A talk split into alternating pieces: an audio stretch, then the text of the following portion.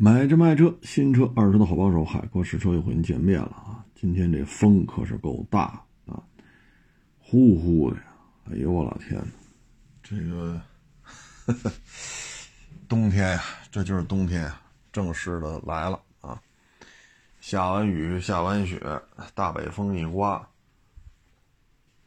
寒冷的冬季，一瞬间啊，就来到了我们的身边。我还很清楚的记得十一啊七天下了六天雨，啊，这个我还很清楚的还记着呢。然后现在差不多一个月的时间，啊，这气温就已经成这个样子。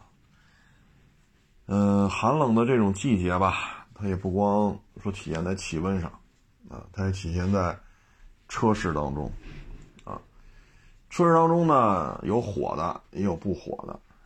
今天有一网友呢发给我一张截图，是什么截图呢？塞纳新车，这不是国产了吗？是吧？订单虽然说加价有三万的，有两万的，有六万的，有七万的，据说还有加八万的，加这么老多啊！塞纳国产版本现在的订单已经。超过一万个了，哎呀，一万个呀！一台车加一万就是一个亿啊，哈哈，一台车加三万就三个亿啊，啊，所以你说这车现象级的。啊，嗯，我们只能说过去的塞纳吧，平行进口的价位偏高。啊，因为它不到三十一，现在起步价，咱不管它生产不生产吧。反正平行进口没卖过这么便宜啊，再加上省油，是不是？现在都希望这个少点支出嘛。那油钱下来了，这确实是吧？现在你说塞纳虽然说还没有一辆车上牌呢，现在都是媒体车啊，媒体在那试。那这车呢，我们看原来的啊，三点五四驱，我也卖了不老少了，嗯。得有几十辆了。那这三点五的塞纳啊，六 AT、八 AT 四驱，市区里啊堵得一塌糊涂，怎么着也得十三个了啊！如果你满载，说坐五个人、六个人，那拉点行李，那油耗还得更高。那这混动塞纳呢？按照目前就媒体试驾吧，私下里聊了聊，这油耗就是一位数，也就是说不会超过十个。啊，反正试驾是是是这么试的啊，就是这油耗不高啊。那这个车型呢，现在就火成这样了。那它火成这样，就意味着是吧？嗯，你像现在 G L 八，哎呀，九月份销量啊，十月份十月份这个销量就值得一看了。啊，如果塞纳这订单继续这么增加，说到下个月这时候，说订单过两万辆了，那 G L 八的压力就会很大。这是火的啊，那不火了呢？就奥德赛、艾力绅，它为什么不火了呢？首先呢，传祺 GM 八跟它差不多大小啊，方方面面都比它稍微大了一丢丢啊，但是呢，噪音比它低，配置比它高。价格也比它便宜好几万，啊，换装八 AT 之后吧，传祺的 M 八整个的这个油耗啊，也大概能降个一升左右啊，所以这个让奥德赛艾力绅也很难受。现在基本上奥德赛艾力绅加一块能跟传祺 M 八说比人家多一点。如果单挑说奥德赛单挑 M 八不行，艾力绅单挑 M 八也不行。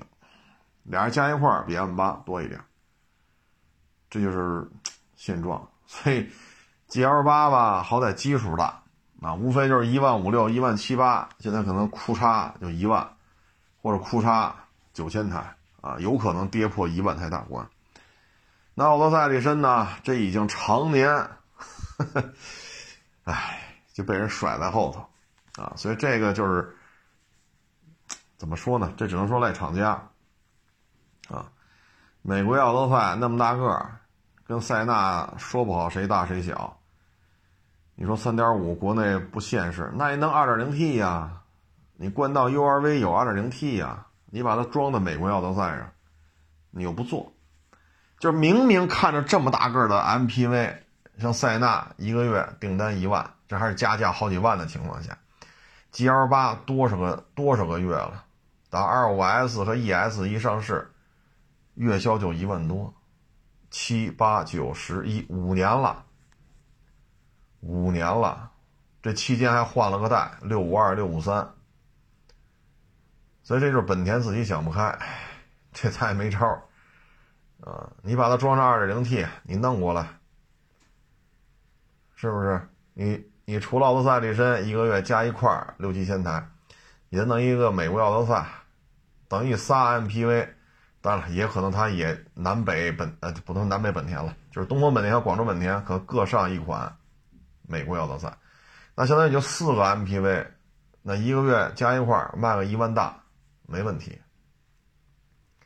就不，啊，就不，我就跟这扛着，哎，我就是无动于衷。所以这车市当中吧，气温越低，奥德赛力绅这日子就越越不好过。嗯，至于说那叫什么来着啊，荣威 iMAX 八。这是销量始终起不来，它销量起不来啊，嗯，怎么说呢？荣威的车啊不稳定，这个不稳定就体现在销量上。你像荣威那个是叫 RX 五吧，那 SUV 我还收过呢，啊，收过卖了。这车当时月销也能上万的，但是迅速就下来了。啊，你包括当年荣威五五零火了两三年，卖那么老贵，十七八万，好家伙，雅阁、凯美瑞、天籁，人这二点零的啊，当年人才卖多少钱？然后荣威五五零迅速没落，后来荣威七五零叫嚣这个那那这，什么长轴的 MG 七啊，等等等等，也不行。啊，荣威那会儿出那三五零火过一阵子也不行，后来又出荣威三六零火过一阵子也不行，就是荣威的车吧，缺乏一个销量的稳定性，啊，昙花一现的车太多，而且它的命名方式啊缺乏传承，啊，这方面我觉得不利于市场推广。你像哈弗 H 六，虽然说现在销量掉的厉害啊。但最起码人从一零年到二一年，哈弗 H 六这名字人没换呢，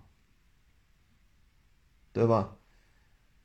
啊，你像这奥德赛，这也生产了，国内也也不老少年了，啊，你说这塞纳，人家也没换名字，当然了，北丰田可能就，可能就叫皇冠什么什么了啊，但是塞纳这名字本身，人有车型在用。啊，所以荣威这车吧，传承性、销量的稳定性都是差点意思。iMAX 八呢，这车卖不动，我觉得跟大通 G 系列啊，跟这个是有关系的，因为质量、品控啊，确实差点意思，极其不保值你要觉得传祺 M 八或者传祺 GM 八，你要觉得这不保值。那大通那叫 G 几几来着？那就更不保值了啊！那车现在反正邮政啊、派出所、城管啊，反正也都在用啊。但是总体看吧，质量确实一般。包括我微博上不发了一个长城金刚炮嘛，发了三三张图，底下就有网友说了，他买一大通的皮卡。好家伙，十六升，太费油了啊！所以就是说，荣威也好，大通也好，啊，整个这个品控吧，多多少少是有点儿不是那么的利索啊。所以 iMAX 呢，iMAX 八是卖不动吧，也正常。你首先得解决荣威系列销量稳定的问题。然后你还得解决大通系列 MPV 这品控的问题，啊，还有一个就是你这皮卡，啊，这个质量和它这个耗油量的问题，包括它那个荣威的硬派越野车是 RX 八是吧？那车呢，当初也是跟其他的自主品牌也做了很多对比，厂家自己也做，做完了我们也看看了一些其中的一些视频。哎，怎么说呢？上汽、大众、斯柯达、通用啊，这些主机厂可以说对于带大梁的车都是比较生疏的。通用旗下确实有一些带大梁的车，但是呢，那都是美式风格的，啊，它跟牧马人，啊，这种攀爬来攀爬去的车相比，还是有差距的。你看雪佛兰的叫什么来着？索兰德，啊，你包括凯雷德，是不是？就挂卡迪标这个，这些大皮卡或者大皮卡改改吧改吧改出来的。它跟这个硬派越野车还是有差距的，所以说整个上汽旗下这一盘棋当中，擅长玩硬派越野车的，目前看还真没有什么能打的。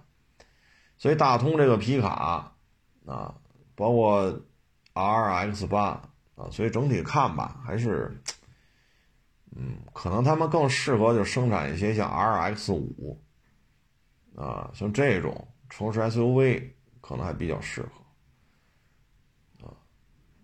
嗯，但是 R R X 五这销量掉的也确实比较厉害，包括当初那三六零，啊，就昙花一现的东西有点多，啊，但是好在呢，上汽底子比较厚，手里的牌比较多，啊，是英伦范儿，这有 M G、荣威，啊，北美的人有这个别克、雪佛兰、卡迪，德国的人家有大众。还曾经跟韩国双龙怎么怎么着，啊？你要说，可能他就差着跟日本的这个车企合作，啊，嗯，所以底子厚啊，车出的也多啊，包括他自己还有一个，你像上汽泛亚，这个泛呃不叫泛不叫上汽泛，就上汽通用旗下的泛亚，这里边也是有中方的一些股份。啊，有中方的很多的员工，所以下一代的君威、君越、昂科威啊，这些车型可能就得指着上上汽、上汽通用的泛亚中心了。就在这里边研发，包括当年的朗逸啊，有一定的底子。所以你看荣威的车吧，左一辆右一辆啊，但是稳定这一块呢，目前看还没有。特别是刚才咱提到了命名体系没有传承啊，没有传承，你该叫什么叫什么，但是现在吧，好像不是太利索弄的啊。嗯，车市当中呢，其他的呢，你像那个，呃，自主品牌当中，海马啊，也是，哎，扶都扶不起来现在。其他的，你像奇瑞还凑合，啊，但是奇瑞呢，就属于什么呢？发动机、底盘、变速箱啊，底蕴比较深厚，在自主品牌当中，确实算是在这方面有底蕴的。但是市场营销一塌糊涂，啊，所以销量涨得很快，但是你看这架构吧，昙花一现的比较多。最早的时候呢，是奥运会，五娃闹京城。啊，就弄了五个，就比 QQ 反正大一丢丢啊，嗯，弄了一堆车，什么什什么来着都忘了啊，反正弄一堆，这是当时的一次折腾。后来呢，又那个什么凯捷啊，然后呢，还有那个你想就在嘴边叫什么来？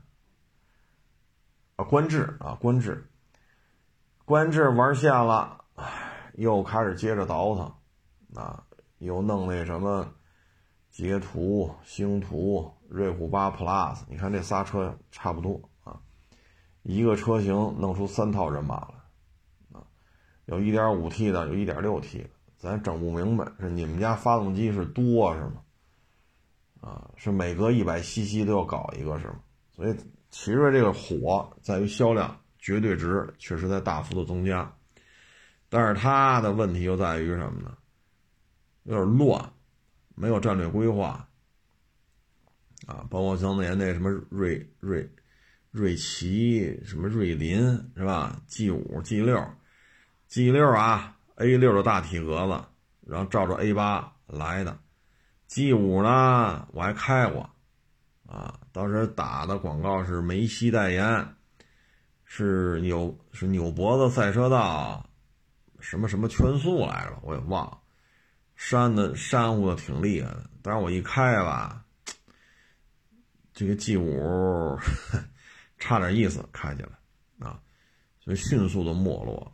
这奇瑞属于折腾来折腾去，核心的发动机、底盘、变速箱的技术底蕴一直在，但是呢，战略规划、品牌规划一塌糊涂，所以它这销量增加吧，我们也就是看了啊，也就是看了，别的咱也真说不了什么，因为他们家从。他们家从 QQ 啊到五安闹京城，他们家就那几年是最为风光，自主品牌一哥。自打他干了多生孩子好打架，五安闹京城，瑞林什么奇瑞奇什么玩意儿，这一直就是不清晰啊，一直是不清晰。所以你看现在才有星途、捷途、瑞虎八啊。等于一套图纸弄出仨车了，啊，还行吧。那最起码销量还挺高，有销量就有钱赚，有销量就能摊销成本，是不是？有钱赚，有销量，经销商也愿意跟你合作。只不过对于经销商来讲，这风险确实有点大，啊，你是开捷途的店，还是开一个星途的店，还是开一个奇瑞的店？你这名字这么弄，乱七八糟的，那之前的艾瑞泽系列呢？对吧？你再往前，哎，咱别再往前了，反正就是这么个状态啊。所以车市当中吧，有火的，有凉的，啊，有的呢表面看着也挺火，实际上背后呢也是有些事儿也说不清楚。今天呢也看了个车，人家要换我这汉兰达，他这是啊，对，夏朗，夏朗这个车呀。当初一一年是一二年，我就开来着，就是这一代的啊。当时开的感觉呢，这就是 MPV 当中一战斗机啊，动力性能、操控性啊、制动、过弯哎呦我去！我说这车比那会儿我们能开着的，我想想啊，比那会儿那个什么奥德赛，比那会儿那个 GL 八。啊强太多了，那真是 MPV 当中的战斗机呀，啊！但是这车呢，作为 MPV 来讲啊，空间一般，啊，第二排呢三段可调的一个座椅，我当时开那台，我觉得配置还挺高，一一年是一二年了，我记得后排有大窗帘子呢，小皮椅。啊，这电动那电动，全景天窗，这个那个，反正配置挺老高的啊。品牌音响，当时那车卖多少钱来着？是裸车四十啊，还是包牌价四十？记不住了，这是一晃眼十年前的事儿。然后呢，还开着它跑山去啊。这台车跑山啊，你要说跟那些轿车啊，这还是有差距的。但是在 MPV 当中，夏朗可以让你在盘山公路上做出很多超出 MPV 极限的一些动作，包括你的走线，啊，包括车身姿态的控制。这车，我觉着啊，算 MPV 当中一战斗机不为过，啊，不为过。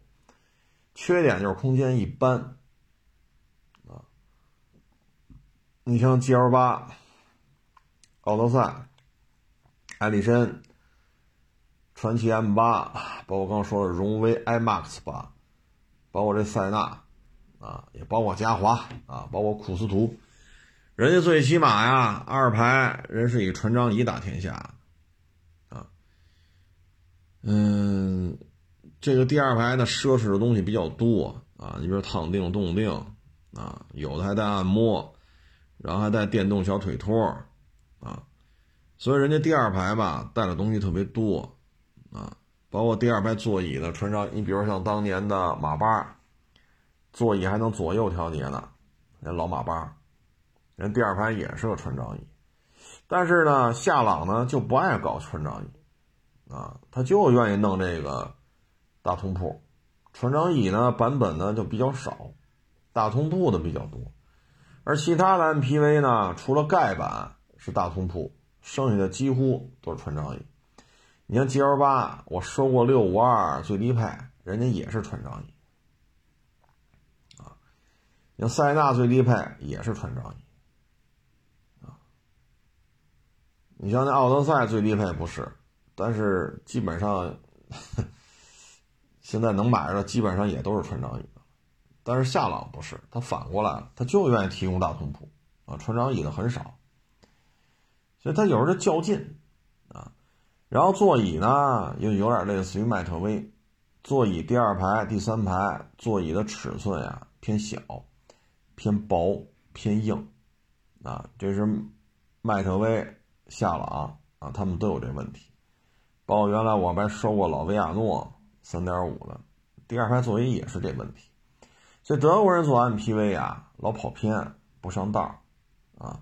他要是能弄出像塞纳、像嘉华、像 GL 八，或者像奥德赛是吧？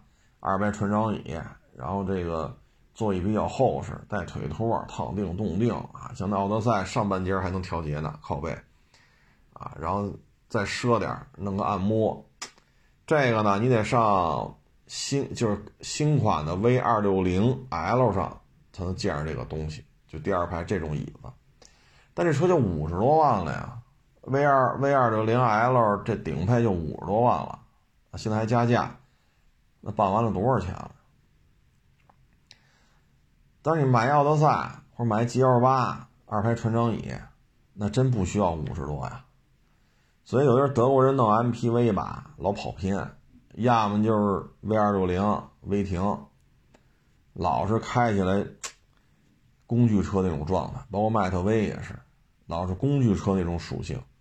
要么做成林特啊，奔驰林特弄得跟中巴似的。他想弄一 G L 八塞纳这种车型，目前看德国人理解不了啊，理解不了啊。嗯，所以这东西。再一个呢，就是进口的，啊，大家也知道，进口大众的 4S 店现在是快速萎缩，因为没有什么车可卖了，现在能卖的就是一途锐，但是途锐呢，基本上边缘化了，啊，二十年前啊，或者十年前，咱看途锐那绝对是百万豪车呀，但是最近这十年吧，途锐就有点不得烟抽了，啊。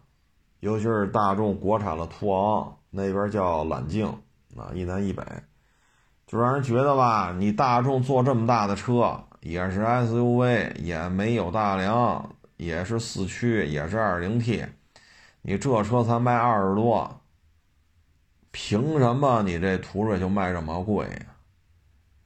所以 这事儿就不好办了。再加上最近这十年吧，大众品牌的含金量在咱们国家是持续下滑的。十年前的高尔夫六加价，十年前的途观加价，现在别说高六了，高七、高八哪个加价呀？途现在没有途观了，是途观 L，还敢加价吗？优惠好几万都销量下滑，你别说加价了。所以品牌价值啊，逐渐走下坡路。说这么多了啊，其实呢，途锐跟途昂啊区别很大啊，发动机布局、动力系统的这种表现啊，行驶的噪音、悬挂的处理、越野功能的这种丰富程度，途锐远好于途昂。但是没办法啊，不得烟抽，所以进口大众四 S 店快速萎缩。本身就是小众车型，本身零配件就贵，四 S 店还越来越少，再一个呢，就是他买的时候啊，二十几万提的裸车，你再加上购置税，加上保险，这车就二十大了。但是现在呢，你说再卖吧，国五最后一批，因为那不都国六了嘛，最后一批国五的夏朗，唉，当时甩到二十，就这种布座椅的啊，有些地方甩到十九万多。那你现在这车，你说我们收，我们就不可能卖二十多了，因为最后一批就到这价就到这价所以我们怎么卖？这车就是十大几，就我说我的往外卖的价格。但是网友呢觉得这车车况好，确实车况好啊，这这这车况就是完美，啊，公里数很短，原漆原玻璃原胎啊，你看这雪化了吗？现在北京。你看人家车开了三十多分钟开过来的，外观内饰一尘不染，讲究人儿啊，这是一讲究人，很爱护车，很爱惜车。这车确实我们也挑不出，除了上了牌啊，有几年车龄了，一个很短的公里数，你说我还还挑出啥？啥也挑不出来。但是最后一批就卖这价啊，所以我们。我们卖也就卖十大几，不可能卖二十以上。但是网友觉得我这车这么好，他当时买那么贵，他还想二十多卖，那这肯定接不了了啊！这车肯定接不了了。所以你看夏朗吧，那会儿一一年打天下的时候，那还是扁平的奥德赛呢，扁平扁平的，你可以理解为雅阁的瓦罐版本啊。然后呢，一四年、一五年。这奥德赛换代了，还是夏朗啊。然后呢，两年前奥德赛出混动，还是夏朗。然后今年年底呢改款，当然也有说全新换代啊。其实尺寸没变，就外观内饰配置变了。这所谓的啊新款的奥德赛，今年年底的广州车展应该要上。夏朗还这模样啊，所以这车呀，这么多年不换代。确实也差点意思，啊，因为你看一一年的 G L 八长什么样，一七年做了一次全系的调整，二五 S 加 E S，疫情那会儿，疫情最最严重之后吧，六五二六五三，啊，六五二六五三，所以人家从一一年夏朗就这样，别看 G L 八一一年到现在三代车了，三代了。对手都在进步，夏朗原地踏步，这本身就不对。所以我们觉得就是什么呢？德国人玩 MPV 不上道，自己弄这车卖不动，那我得花这么多钱倒腾它，我就不如倒腾个途昂，倒腾个揽境，对吧？我就不如倒腾这个了，这玩意儿卖的还行啊，我何必呢？啊，原来咱们节目当中也说过，四驱六座的途昂，或者说四驱六座的揽境，买它当 MPV 开的主有的是。咱们不指望途昂、揽境，好家伙，跑好暗坡去啊，翻沙子去，咱咱不指望这些车干这个啊。但是呢，你当 MPV 用，没问题。首先四驱，再一个离地间隙，怎么说也比轿车高吧？咱就不跟。陆巡呀，牧马人呐，帕杰罗，咱不跟那个比，咱最起码比轿车底盘高一点，挂一四驱，视野又挺好，座舱空间又挺大，二十来万，不不挺好吗？是不是？很多人觉得这就可以了呀。你买 G L 八二十多万，你能得到啥？六五二中高配，对吧？然后还加价。你买一揽境，你买一途昂。啊，最起码这有六座版，你要买六座 G L 八得多少钱？所以很多人他就，啊，在这种情况之下呢，像夏朗这种车确实也就混不下去了，所以这种车适合什么呢？就是我追求驾驶品质，啊，我希望这台车开起来呼呼有生气，那你就买，夏朗绝对做的相当到位。啊但是做 MPV 来讲，差点意思，啊，差点意思。哎，就这么个车，啊，我说您当年这价位，我说您要是按他那年头吧，我说你那会儿你要买一混动凯美瑞，我说以当年那价钱吧，你要现在开过来，咱差不多还得贴着二十，啊，还得贴着二十聊。啊，像您这么短公里数，原漆原布原胎，保不齐就过二十了，啊，比您这车现在的残值要高很多，啊，高很多。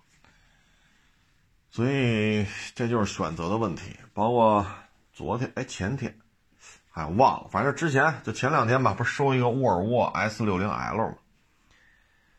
办完了三十多，啊，我说您这个三十多，现在。收车价真是不值钱了，啊！我说你三十多，你要买二点五的皇冠，那会儿优惠力度很大呀。我说你三十多，就以您这个包牌价，二点五的那绝对不是低配了，啊！嗯，努努力，咬咬牙，没准就弄一三点零回来了，啊！我说你要是这年份弄一个六缸的，别管二点五、三点零。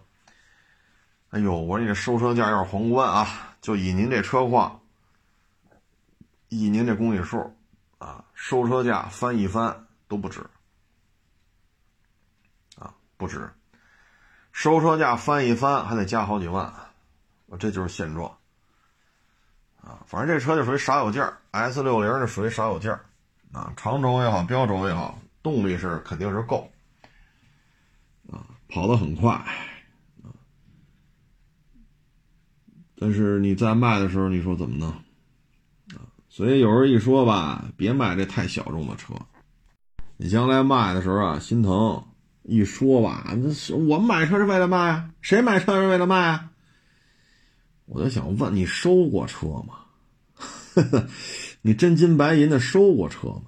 你跟这些小众车型车主，人开几年要卖，你跟人家聊过吗？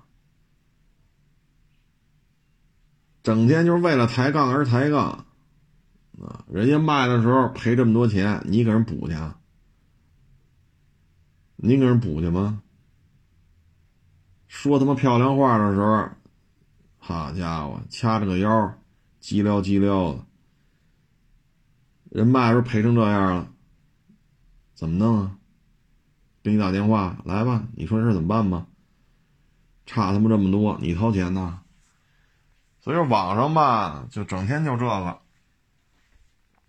啊，整天就这个，整天呢就是这个，嗨，互联网啊就会打破了很多圈子啊，它让你不同圈子的人遇到一块儿啊，所以这个是好事，但是有时候也是坏事，它会浪费你很多时间啊，所以有时候有些东西就没法沟通。啊，沟通个啥呀？啊，包括拍这收车视频，片子里说的很清楚，没收成。啊，或者说这收了就卖了，片子说的都很清楚，还追着屁股问呢，这车多少钱卖？看看车去。我说这片子里不是说了吗？这车没收成啊，怎么还上我这看这车来呢？那片子里说的很清楚啊。啊，你说这事儿闹的。哎，包括昨天那威驰，我说的很清楚啊，出到一万二了，人不卖啊，人开走了呀。还问呢，这威驰能看车吗？你抛完光了吗？我操！我说这些人这，哎，我只能说我我自己表达能力有问题呗。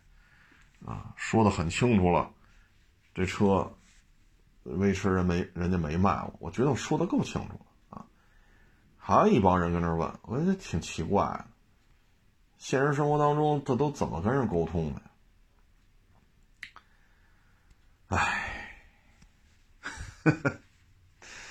你把我有些车收来了，咱说的也很清楚啊，比如是一六年的汉兰达啊，二点零 T 七座豪华啊，带一个全景天窗，没有电尾，咱说的很清楚。还问呢？你这汉达二零 T 什么色的？你这汉兰达 2.0T 哪年的？我操！哎，就有时候我们觉得呀，买车卖车，它都是需要诚意的。那你连最起码的诚意都没有啊？你说我这汉兰达，我围着车绕了一圈，什么色了还看不出来？哪年的口播说了，字幕说了，发朋友圈时又加了一遍文字介绍，还问哪年呢？第一行就是二零一六年汉兰达，还问呢？啊，所以就咱做事儿吧，咱们最起码说想买车，你也得有一个要买车的一个状态啊。就所以这种人不知道为什么，就是老能遇见。那我们也觉得有点意思。你说建设祖国是吧？大干社会主义，就您这个状态是从事什么工作的呢？我 的老天呐，哎，有点意思啊！就看这收车视频吧，有时候其实什么都能遇见啊。你看我昨儿那那钱儿吧，那威驰说的多清楚了。人家没卖给我，我出到一万二，人家也没说把车给我。问人想多少钱卖，人家也没说。话都说到这个份儿上了，还问呢？你这威驰能看看车去吗？你多少钱卖？哎，所以这人呐，你看现在啊，社会当中几大社会焦点啊，阶级固化啊，房贷。生孩子，啊，这个是几大社会焦点，啊，其实有些阶层固化了，他真不是说怎么怎么着，啊，就是你办什么事儿之前，你差不多你也得要办这事儿的一个状态，你这状态都没有，你说怎么跟你聊啊？啊，你包括去年春节前吧，来一网友。要看我那 F 勾酷路泽，那去年的事儿。车门打不开，它不是对开的吗？啊，几去也不知道，啊，就要买这车，然后还要试。我说您别试了，我说您别试了，您要连这 F 勾车门怎么开不知道，F 勾几驱不知道，啊，多大排量都弄不清楚。我说你买不了，咱就别试了，啊，咱就别试了。有聊天咱就聊天啊！你这都你不你，然后一问啊，为什么这这车人那个啊，当时那车是哪年的来着？忘了啊？为什么这车能差出好几十万呢？这个那个那个这，哎呦！我说大兄弟，那是，我说那是汉兰达，这是 F 勾酷路泽啊，这不是一车，怎么我这车就比人贵好几十万？我说这 F 勾酷路泽也没卖到二二十九万九千八呀，你说那是汉兰达，我说我说你就别试了啊，你试了你也买不了，是不是？说这我想起来前两天吧，啊，也是一个跟我不太熟，跟别人熟就说啊，说你还记得谁谁谁吗？我说记得，但是好多年没见过。说在哪儿啊？买套房，啊，想卖二百八，挂了一年了，就没人来看。好不容易来一人啊，人说给他二百四十五，我说那不，我说那赶紧卖了吧，挂一年都没人看，而且现在房山的价格一直在掉，房山的二手房啊，我说赶紧卖了吧。你转过年到二二年，这房价以房山这现状还得往下掉。他说是啊，但是你知他怎么说的吗？我说不知道，把人骂一顿，啊，急了眼了，好的，把人吓得掉头就跑。哎，我这，哎，我说这东西啊，哎，我说上百万的东西啊，做买卖。没有靠骂大街能做成的，啊！我说这二百多万，你说二百小二百大放一边，二百多万靠骂大街做不成，啊，做不成。我说越没有这种沟通的能力，沟通的这种状态，这房子就越卖不出。我说一年前房山就二零年房山什么价，现在房山又什么价？咱不说百分之百吧，反正绝大多数都在往下掉，涨得微乎其微啊，极少数楼盘可能涨一点，剩下都在阴跌啊。挂了一年没人看了，你二百八，人出二百四十五，要我说差不多就卖了，还个价二百五是吧？来一大傻数，卖了就完了，啊，所以有时候觉得呢，就是你沟通的过程当中，哎，说什么好呢？那你这个房卖不出去，对吧？好不容易来了一户，你恶语相向，啊，把人吓得掉头就跑。那以后还有中介愿意往你这带户吗？没有了，啊，那你自己卖得出去吗？自己又卖不出去，啊，所以有些时候吧，就是这种沟通方式，啊，你说这个某种程度上也是阶级固化的一种，不能说全部吧，但某些时候呢，多多少少管点用。言谈话语接人待物，啊，你要说客客气气聊，说不行，还想再卖高点啊，那中介可能中介可能会帮你斡旋一下，那您多少钱能卖啊？二百八，总算有人来看了，您是打算让多少啊？那你这么一骂大街，谁搭理你？那房子有的是，好卖的时候房子也有的是，不好卖的时候房子更多。对吧？北京二手房待售房源，之前就这二零年到现在一年多的时间，低的时候只有七万多套，现在不好卖了，九万多套。如果把那些因为超过指导价而不愿意降价的房源被迫下架，把这些房子也都算上，差不多十万套，不缺你这一套。但是这一套对于他来讲，这就是说，怎么说呢？唯一一个打算卖的房子。唉，早点卖，是不是？二百多万拿到手里边，啊，干点什么不好啊？耗这一年物业费、供暖费，唉，所以有时候沟通吧。后来我就跟这哥们儿聊，我说这个呀，就没招了，他就这命，啊，他就这命，这真没招了。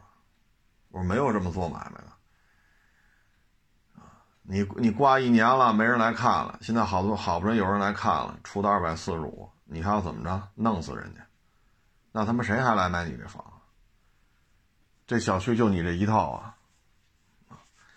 我有时候这就是命啊。后来就说说现在混的不好，一个月七八千块钱，这个那。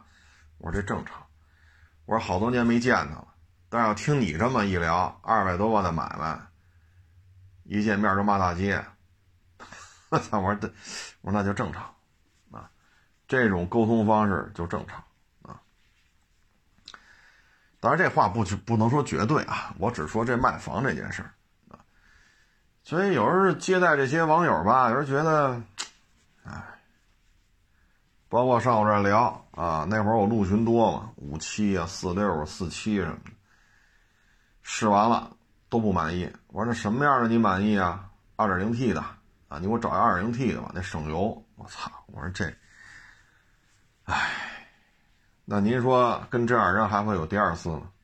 没有。你做买卖对吧？陪着你聊，陪着你看，陪着你这，陪着你那，你要二点零 T 的，还有还有下次吗？对吧？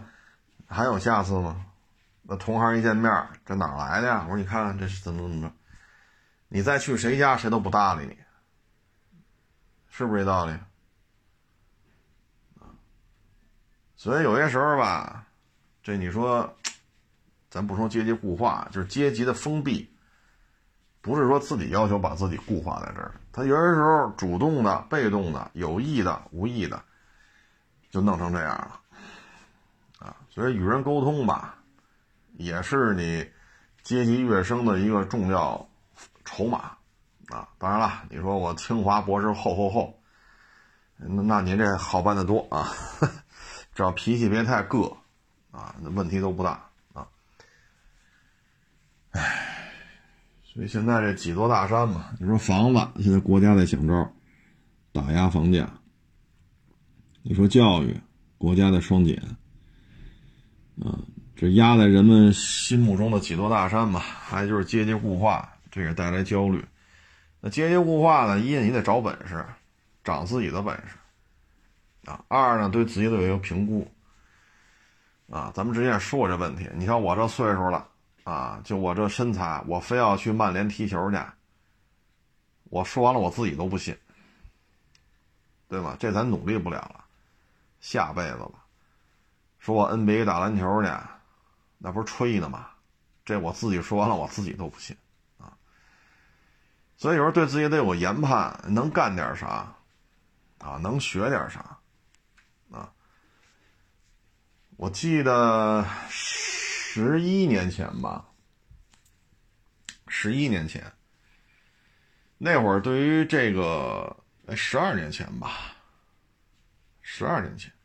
那会儿啊，对于这个汽车视频呢，还是似是而非，啊，当时呢，就说因为喜欢车嘛，文字方面的东西已经干了很多了。后来也是经人介绍，啊，跟一个大平台管视频的一个领导见面，人家说你想干汽车视频，我说想尝试一下，啊，想尝试一下。他说哪些哪些汽车视频你觉得？你比较喜欢看，得一下给我问住了，我这就想不，就就想吧，哎呀，想来想去啊，Top Gear，这你这一看就是你没有什么你喜欢看的你平时不关注这，那会儿还是文字、图片啊，包括写稿啊，那会儿大量的工作就是脑子里啊，潜意识的发现，汽车将来的表达方式会从报纸。杂志、文字、照片会向视频方向发展。十一二年前就有这个意识了，但是说实话，对于汽车视频怎么拍、怎么做，一点概念没有。所以这么一聊，然后就问了：那你想通过什么方式来表达一款车？比如随便你找一款车，你你你脱口而出什么车？你想通过什么来表达它？通过视频，什么场景？得也说不上来，这就是什么呢？自己脑子里对于汽车视频已经有一些敏感度了，这玩意儿将来肯定要火啊！这就是什么呢？有照片不看字儿，有视频不看照片，这就是社会发展。但是自己又没有准备，懵懵懂懂。你说后来啊，说这个真是拍去了，做摄像啊，剪片子呀，做导演呀，写剧本啊。做带着队出去这儿那儿拍 A、B 组，A 组你们应该怎么干？B 组到后来摸爬滚打能驾驭这些了。我现在回想起来，那当时就是需要对自己要不停的学习。那你那次沟通，假如说啊，人家没要我，说您这个其实人没好意思明明着说啊，但是自己也知道了，完了，这次跟人聊肯定是失败而告终。那如果我就此而颓废，还接着靠写字儿。码照片那可能是吧？但是自己呢，有意识的去琢磨琢磨，去学习学习，啊，不不该你干摄像的活哎，我就要干，我就要学；不该你学剪片子，我就要学，我就要干。这剧本怎么写的？那剧本怎么写的？哦，片拍不是这样，他剧本这么写。哦，这么写是这么拍。哦，明白了。然后，这有意识的去加强学习，啊，要不然也不会有一六年说辞职，花自己的钱买设备，请人来拍，不会的，所以如果当时十一二年前那次跟圈里边大佬去面试，如果就此颓废，哎呀，干不了，算了，那那次沟通并并不成功。当然了，人家没骂大街，我也没骂大街，都特别客气，都特别客气啊。但是自己知道，完了，这次聊天失败了。如果就此颓废呢？啊，可能今天就是另外一个状态了。啊，包括现在你说拍这小视频，啊，等等等等，他很多命运可能就不一样，很多事情就是机遇，晚一年，那可能就什么都不是了；早一年，可能你就得到很多。人的命运就是这样，所以有些时候吧，如果还年轻，还不算太老，他应该加强是学习。应该加强的是学习，包括这房子也是。我说你看他这个收入不高，拉家带口，这二百多万反正也不赔，因为买的早啊，买的早，买的时候可能也就是百十来万买的吧。你这能卖二百多，这也行。但是你这挂这么高，你卖不出去，这好不容易有人来了，还不吸取教训。还逮谁跟谁说呢？买房的人是傻叉，买房的人是傻叉。那你要这么聊，那话里话外就没人找找你了呗？你这套房谁还敢买啊？对吧？有事说事儿，你说价格卖不了，或者这价格，或者你要我们去收收，或者您这价格我们收不了。咱有事说事儿，你不能说啊，你车没卖我，我弄死你啊！我操，那就没人找我买车了，对吧？人找我买车了。啊，你这那那你不买不行，你你你你看了我的车了，你试了我的车，你必须买，不买我骂你啊，我弄你，那也没人找我来买车了，对吧？收得了咱就收，收不了咱就就不收，那没办法，我也不能冒着风险呀，是不是？包括今天这下了啊，我出二十多收，然后十大几往外卖，这这这我肯定也没法弄啊。是不是？所以有些时候呢，咱要想干这事儿，咱或多或少也得有所了解。你看我卖两把锁霸道，卖多少辆？这可不是一辆两辆，对吧？这两把锁霸道霸道，我卖的可是不老少。很多人对这车是有有所了解，但不是太明，不是太明，跟你讲，给你演示，如行怎么弄？KDSS 两把锁，中差后差，低四。对吧？多摄像头，我都给你演示啊，我都给你演示，包括你看进畅我卖多少辆，对吧？这给你演示中差是怎么回事，我都给你演示，演示完了你再操作一遍，你再操作一遍了就行，OK 了。那也不能说哈，你这都不懂，滚蛋，不卖去，咱也没干过这事儿，不明不明白，你要买吗？你确定要买了，确实买没问题，给你教明白了。对吧？我也没有那么多闲工夫，说谁来我说给演示一遍，这来给你演，咱咱也没那闲工夫啊。你要真是说要买了，确定没问题了，给你演示一遍，咱要再教你，你再来开一遍，这都没问题啊。不是说所有人都明白啊，包括其实很多车我也不明白啊。但是咱不能说哈，弄一六个找二点零 T 陆巡啊，或者 F 勾门怎么开不知道，多大排量不知道，几驱不知道。为什么卖这么贵啊？我说这个有什么只能我们能做的，只能是陪着你聊会儿啊，聊到你满意了，聊到你都不想聊了啊，聊到你看时间也差不多，你自己都想走了，那行，客客气气给你送走就完了啊。所以有些时候这个，哎，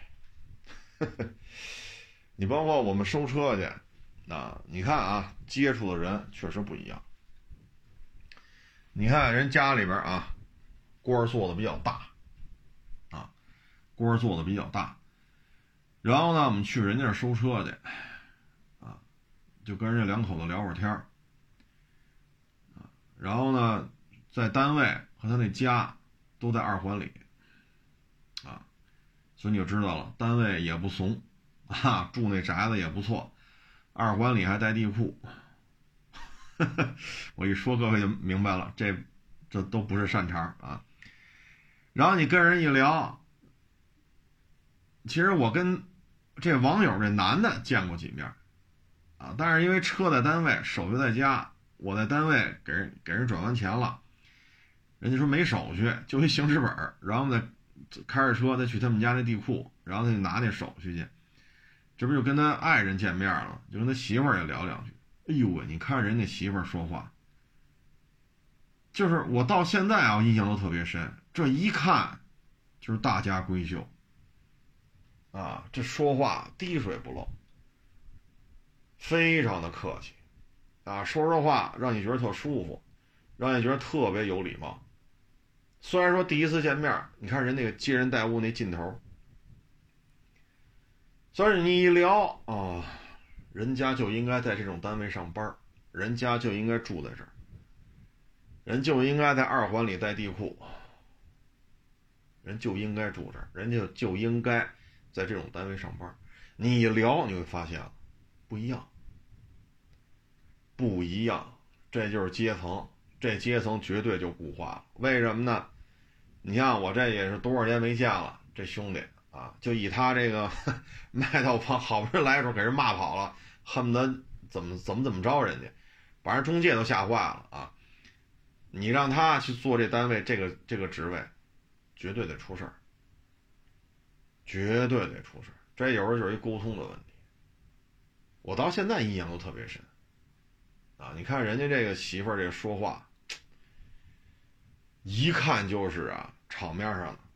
啊，平时呢肯定也是各个单位，因为都，啊，这单位我就不说了，这说着容易惹事儿。就是就这么这种级别的单位，平时接待、沟通啊，各个省啊、市啊什么的，嗨，我说到这儿吧，估计估计你也都你也都明白了，一点架子没有。哎呦，这真是大家闺秀啊！我一看，我说他媳妇儿，咱一看这这网友，这两口子说话办事儿。不一样，真是不一样，所以你就明白了，人家家里肯定啊，上一代 肯定也不是一般人，所以人到人这一代了，就在这上班，他就应该在这上，他就应该住在这种二环里带地库的楼房，花园啊，这个那个什么小假山呀、小亭子人都有，他就应该住这种楼房，所以有些时候这个就是与人沟通。啊，与人沟通，你一下能觉出来，啊，一下能觉出来这里边差距是非常大的，这里边差距是非常大的。咱不是说瞧得起谁、挤兑谁啊，咱没这意思。就有时候我觉得吧，就包括我们拍这收车视频，啊，说的清清楚楚，这车收了就卖了，还问多少钱？这车没收来，还说上我这看这车来。我说我都说了没收来，你说，哎，啊，包括这这白色的普拉多两把锁，这两把锁都卖了，就白色的普拉多两把锁，这什么色？啊，普拉多四点零是多大排量？我再回一个四点零，哦，原来是四点零，嚯！我咱俩这聊天记录，哎呀，这啊，包括昨天也是。一七年就跑这问了，啊，一直问到二一年，啊，问了我得有个好几大几十辆车了，从一七年一直问到二一年，啊，只问不买，啊，问什么都嫌贵，啊，昨天我发那汉兰达又来问来了，啊，所以我说觉得，操，这是够执着的。真是够执着的，啊，什么都问，啊，四五万块钱的，啊，啊，一百多万的，啊，就是你会发现，就是什么人都有，啊，但是呢，我个人感觉啊，这个接人待物是软实力，他的成熟，啊，他接人待物的段位比较高，这都意味着你可能会。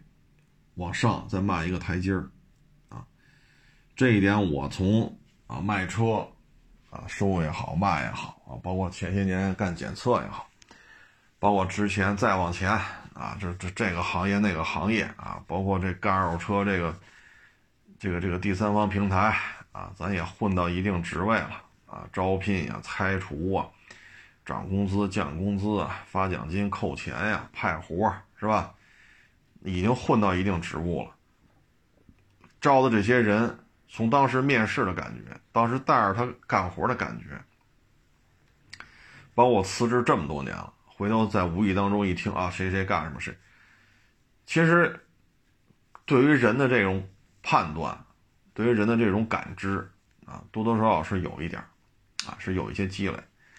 自己也谈不上自己多会沟通啊，谈不上自己有多明白啊。包括我有时候这个说话确实也直啊，有时候说完了人也不爱听啊。你包括之前那个三十多岁。对吧？这工作单位也很好，二十多万一年，啊，然后整天就是玩啊，整天就是玩跳伞、潜水，啊，什么什么这那那这什么好玩玩什么我就跟他聊，我说那你不攒点钱呢？我说你来北京也十十年都不止了。我说你们两口子这收入，我你一人就能挣二十多，你们两口子收入可不低了。十年了，我说怎么着也得买套房了吧？咱这收入，你说十年，好家伙，是不是？啊，都得玩啊，我们要骑马啊，我们要瑜伽啊，我们要潜水，我们要跳伞，然后准备要孩子。我说你将来，我说你们现在这租房补贴什么这个那，我说将来孩子会埋怨你们的。你现在又打算要孩子，因为三十多了嘛。我说你们这么，这十年十一二年，收入也真不算低，啊，两口子。我说你一人就干二十多，我说你这，我说将来你们孩子肯定会埋怨你，我说你们两口子这十年也好，十二年也好，就以你们这个收入，最起码能买一套房。哪儿？你们家孩子再过二十多年，好也还能上这单位来吗？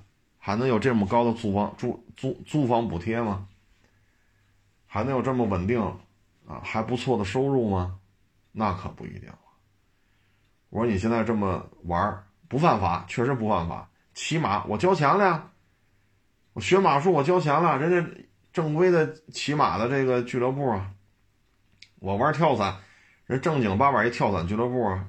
我我也交钱消费了，我钱也是合法途径。您干这些事儿没有一个违法的，但是孩子会埋怨你。我这有时候说话也招人不爱听啊，人本来挺高兴的啊，什么什么滑翔伞吧，这个吧那吧，这什么什么这个国家潜水的，那个国家潜水的啊，什么什么什么什么什么吧啊，反正比我活得潇洒。但是你。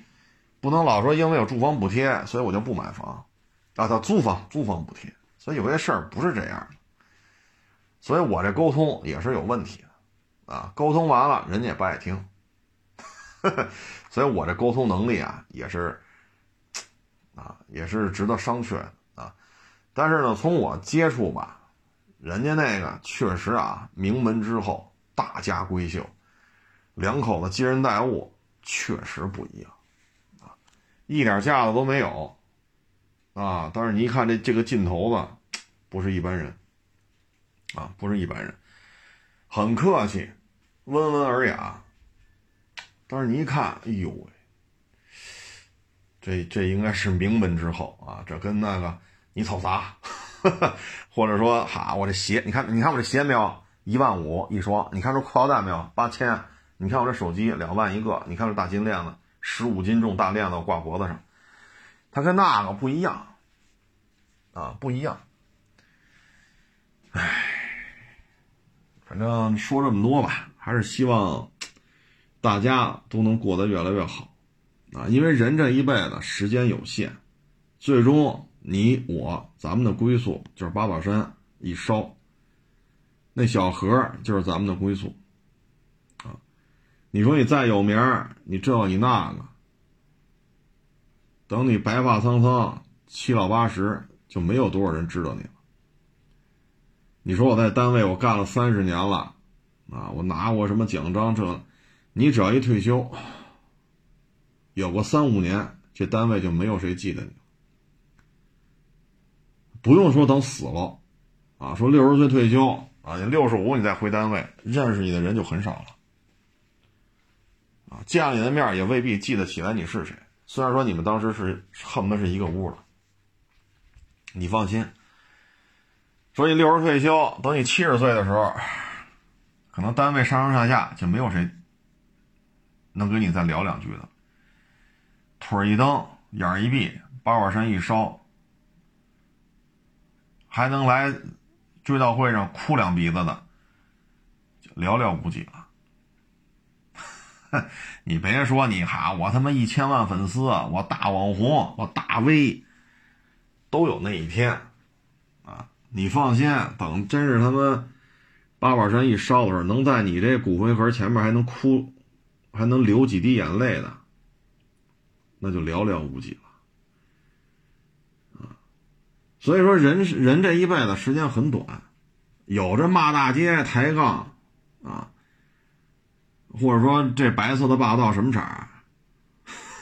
操，这霸道四点零多大排量啊？你这一六年的汉兰达是哪年的？你有这功夫啊？多学点本事。我也知道这些人也没有恶意，但是你这个这个状态啊，我这台车你不买，我该卖我还是能卖，对吧？我这买卖好歹也维持到今儿了。啊你不跟我这儿买，这世界上卖二手车的人有的是，你也能买着你喜欢的二手车，这话说的没毛病吧？对吧？谁离谁离开谁都能活，但是呢，每个人的时间是有限的，啊，说你这么牛，你活五百岁，那还真够呛啊！目前还没看谁能活五百岁呢啊！所以在这种情况之下吧，尽量的让这个有限的时间里边多一些高效率的。沟通，啊，阶层固化固然是很冰冷的一件事情，但是沟通能力，如果如果说能有迅速的提升，某种程度上，也能会增加你鲤鱼跳龙门的这个可能性，啊，我认为这话应该这么说，啊，我认为这话应该这么说，沟通能力真的是很重要。啊。唉，当然了，我这方面做的也不足，啊，做的也不足。啊，这也需要检讨，也需要加强学习，啊，反正生活当中吧，咱们不论是您也好，我也好，咱们都避免避免发生这种，明明人家说那威驰没收着，还非得问你这威驰明儿能过去看看去，咱尽量避免这种事儿啊。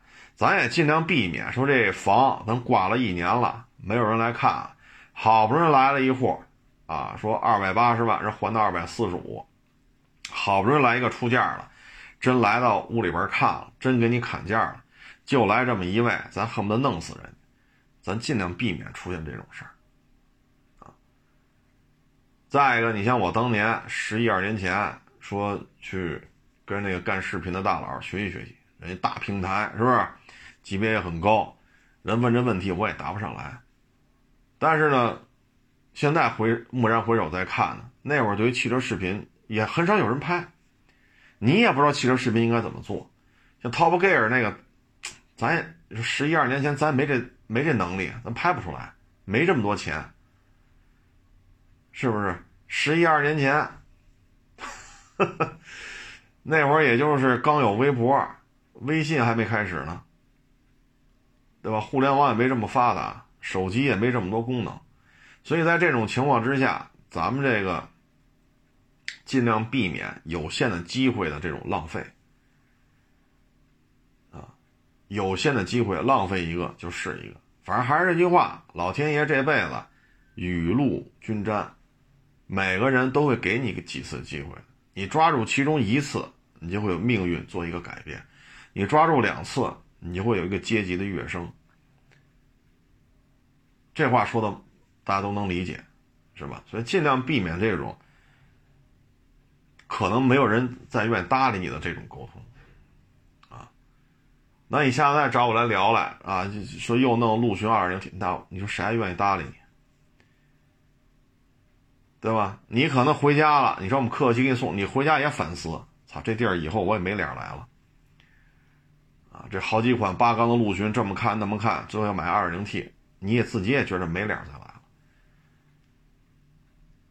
那如果说大家聊的比较愉快，买也好，不买也好，那你来聊来，我能知道你这个行业的现状，你也能知道我对这个行业的现状的一些看法。这都是彼此资源的一个交换，啊，都是在一个学习的过程，啊，所以有些事儿吧，就是你看，我再给你举个例子，什么叫这种无效的社交？也是一网友发给我的，是一画家。一个画家呢，他就说：“我现在靠卖画啊，已经能为生了，啊，也买了房了，也买了车了。他是在深圳吧？好像是。大家知道，深圳的房价可是相当的贵啊，啊，当然了，最近对于深圳房价的政策出的比较多，就分解这个深圳房价掉的比较厉害啊。它不像北京的房价，相对波动幅度没那么大，啊，咱就不说这个了，就说他呢。”看那样子得有四十了吧？他说：“我学画画，我来是社会上闯荡，然后到现在我靠卖画买了房买了车，啊，娶了媳妇生了孩子。我画画这个已经让我不愁吃喝了，而且我有个家，这房子是我的，对吧？这不是挺好吗？啊，他就说了，我不愿意参加这些交际，说跟这吃跟那喝的不愿意。”后来呢，是因为他一个应该算是一个大师哥吧，啊，就他们还一直有走动，他大师哥也在画，他也在画，说你来吧，啊，就，哎，他说去一趟，啊，他不愿意参加这种东西，吃着喝，他就喜欢画画，不画画的时候跟家里陪着孩子呀什么的，家里做做家务，他觉得挺好的，然后去了，去了之后呢，就加了一个老领导的。啊，但是不是他老领导啊，就是一个岁数比较大的一个领导的，加了个微信，然后呢，就吃完就散了呗啊。结果呢，这位老领导那就问他了啊，你认识不认识谁谁谁呀？啊，什么中国什么什么什么协会啊？啊，什么什么？他说不认识。他说那你在画画这圈子里混，你怎么不认识他呢？他说：“我现在已经过得很好了，我我这个挣钱养家，我不需要认识他。”哎呀，小伙子，你这个格局呀，是不是这个那那这？然后又问那谁谁谁，你认识不认识啊？啊，也是管这个什么宣传呀什么之类的文艺工作。他说我不认识。他说主管的这你都不认识？他说我就是画画啊。画完画我卖啊，有人买我就拿到钱了，我就能维持生活呀。我认识主管文艺的，对我也没有什么用啊。哎呀，你这个不行，这不行，这么着吧，明天我带着他去你去你那画室坐坐，是不是？啊，你准备准备啊，给人家是是是送人幅画啊，还是给人买点东西啊什么的，搞好关系嘛。以后这个那，他一听。他说：“不好意思，我画的画从来不送，我画的画高低贵贱，它是有价的。我现在就靠卖画为生，啊，你说十七八、二十一二，那可能送都没人要。但是现在它是有价格，我不靠送画为生。”结果话一说完，那老领导直接把他微信就给删了。这就是什么呢？